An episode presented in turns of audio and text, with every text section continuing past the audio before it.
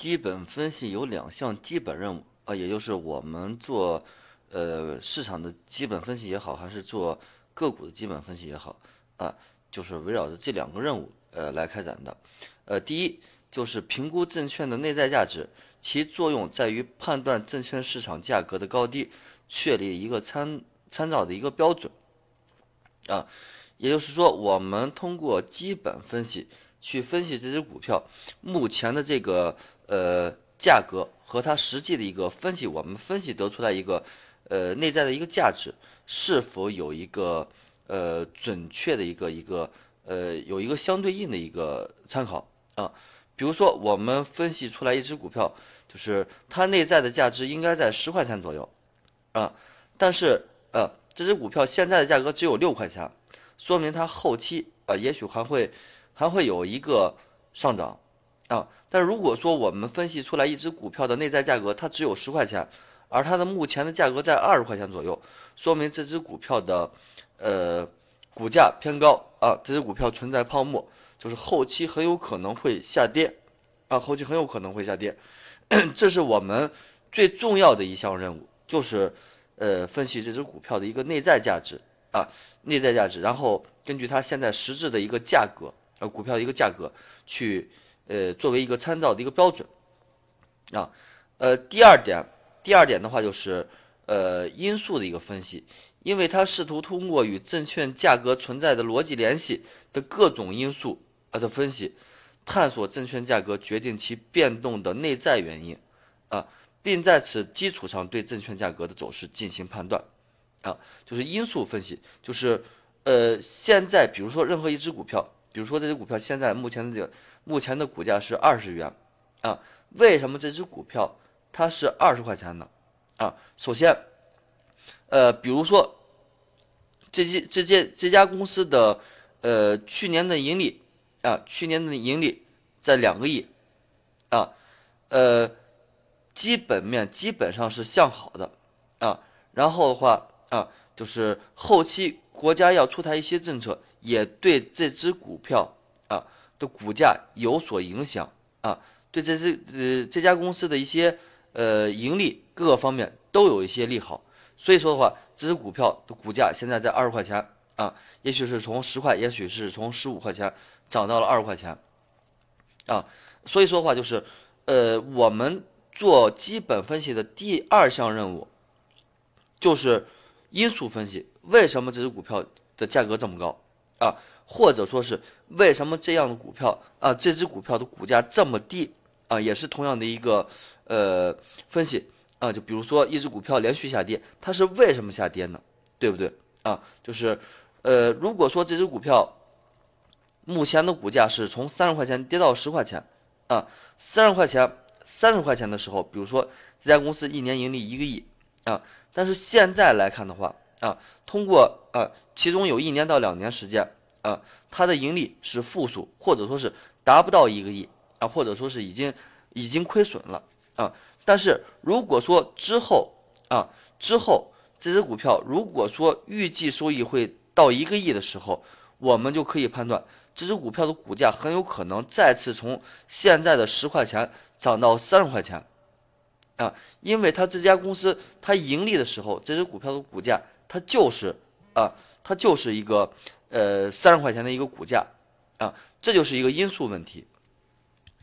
呃，其实基本分析的话，基本上就是呃起到这样一个作用啊。第一的话就是 我们去分析呃，包括现在的一个分析，包括之前的一个分析啊，呃，它现在所处的一个状态啊，之前是一个什么样的一个股价？而现在它是一个什么样的股价？如果说它现在的一个状态啊偏离了之前有过这样状态的一个股价的时候的话，说明它很有可能还会到之前的那个位置啊。其实啊，其实基本分析就是其实就是对这个个股的一个内在的一个分析啊，对个股的一个内在分析，个股的位置低了，偏离了它的内在价值啊，它就会涨上去。但如果说这只股票的内在价值啊高了啊呃，而且这这个呃跟它现在的价格啊比较比较偏啊比较偏低，说明它还会回归到那个位置啊。所以说的话就是，呃，一是，一是我们去参考这个这个这个一个标准啊，通过它历史的一个分析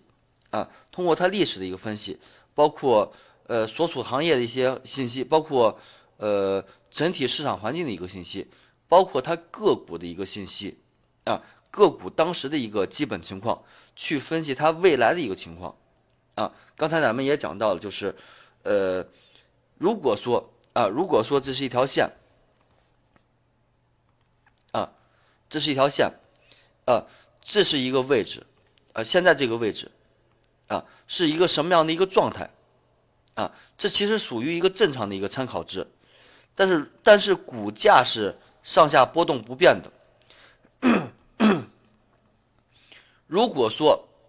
如果说啊，参考值不变。啊，就是所有的基本信息不变的话，啊，我们对这个价格就有了一定的判断，在这样的位置，说明它现在的股价远远偏离了它高于它的一个呃实际价值，那么股价就会回落，啊，回落到一定位置，回落到现在这个位置这样的一个位置属于正常，但是回落到这个位置的话就已经偏低了，啊，按照正常理论来说，按照正常理论来说。啊，它应该继续往上涨，啊，涨到这样的位置就合理了。但是如果说超过去以后的话，这只股票同样有了泡沫。呃，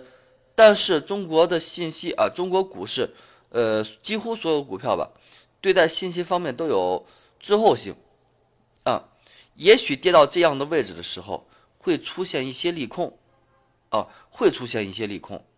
也许它的价格，比如说，这是这是在一定条件内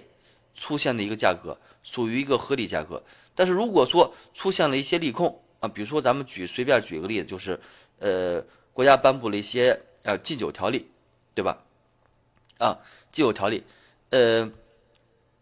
股价应该会下跌，会跌到这个位置。但是我们在我在这个信息没有被证实之前的话，我们是看不到的。啊，我们就会觉得，啊，这个位置是属于一个低位，我们可以买进。这样的股票的股价应该在这样的一个位置，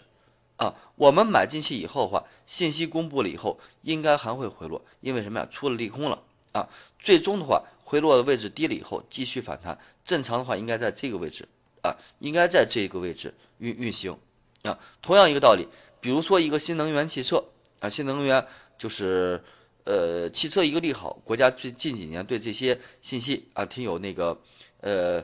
就是有有挺多的一个补助的。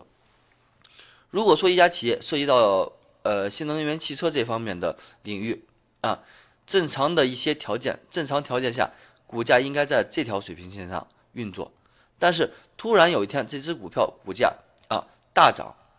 突然在这个平台上运作，我们很多投资者认为啊，股价已经。偏离了，高于了它的一个实际价格，已经涨得有点偏高了，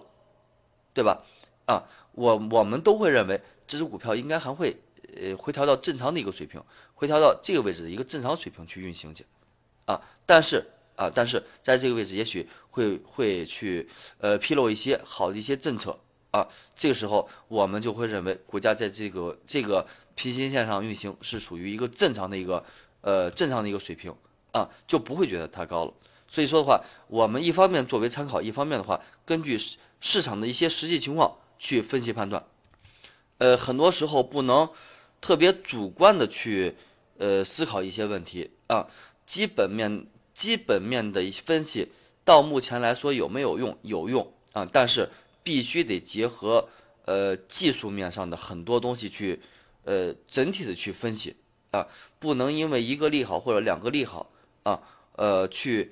做投资的一些啊，最终的一个投资投资的一个标准啊，因为这家企业好啊，我们就去买，那是那样根本就，呃，在这样的一个市场环境当中的话，根本赚不着钱，